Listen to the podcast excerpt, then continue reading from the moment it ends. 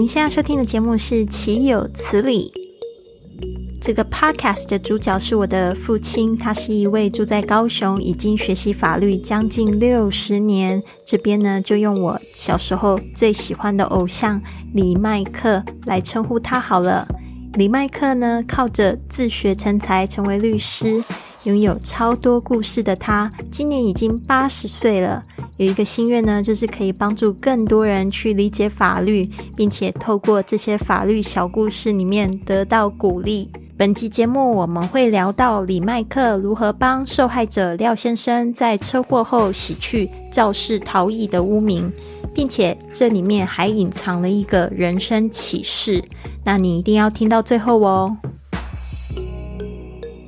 上一集节目呢，我们分享了这个林小姐呢，如何在这个离婚案件，在老公不愿意的情况下，还是争取了自己的自由。那如果还没有听上一集的同学呢，请记得一定要回去收听哦。那今天呢，这个爸爸他又有新的灵感，要分享另外一个故事啦。一个新料的当事人，他骑摩托车在一个交叉路口，没有红绿灯的交叉路口。被一个女孩子速度很快的从他的摩托车中间把他撞飞了，结果他当时很痛苦，爬起来的时候在摩托车上，这个女孩子说：“那去你报警报警啊！”他说：“我现在快死掉了，报什么警？你赶快给我送医院才要紧呢。”这个女孩子也没有理他。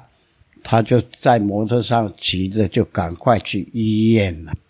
没有红绿灯，但是幸好呢，在那个路口上有电视监视器，有录到。那他到了医院，那警察就传他以摩托车，他出院以后以摩托车的号码追到他的住所，叫他去前军分租所。做笔录啊，那这个人这个不幸中的大幸呐，就是那个监视器，监视器照得很清楚了，就是那个女孩子快超速冲过来把他撞飞掉，那个情景就照出。所以说，在前镇派出所的时候，我我就去了，帮他那边看他怎么做笔。那把电视机一一放下来，我就告诉我说，那个情况很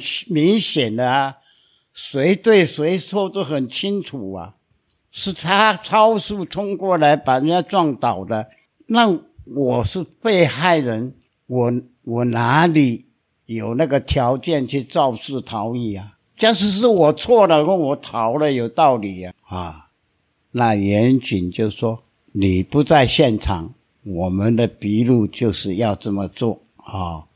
所以说，我把这个资料向检察官陈述，监视幸好有监视录影带，谁做谁对谁错，都很明显看出来嘛，对不对？那既然我没有错，是他错，我我有需要逃吗？对不对？检察官，请你对这一。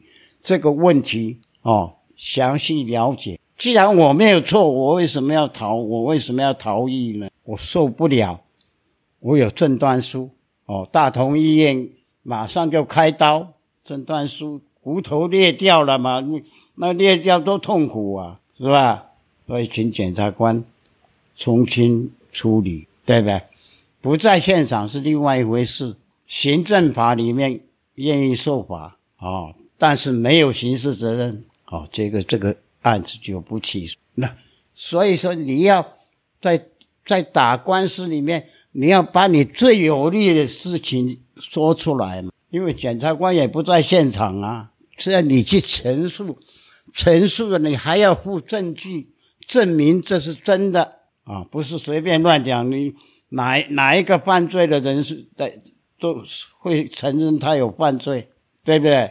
那你在你最有力的、最有力的证据，你要陈述出来哦。所以当事人最要紧了，律师是辅佐你，好像给检察官讲这句话。那他既然就没有没有错，他为什么要逃逸？他没有逃逸的原因嘛？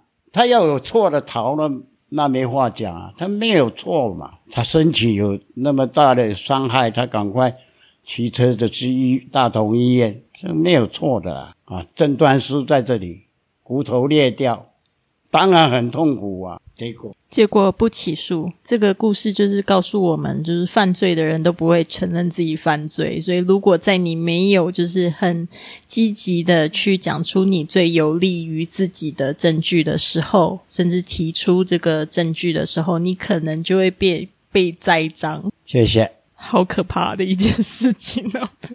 结果明明是被撞，结果还被人家讲是肇事逃逸，是这样子的一个事情哦。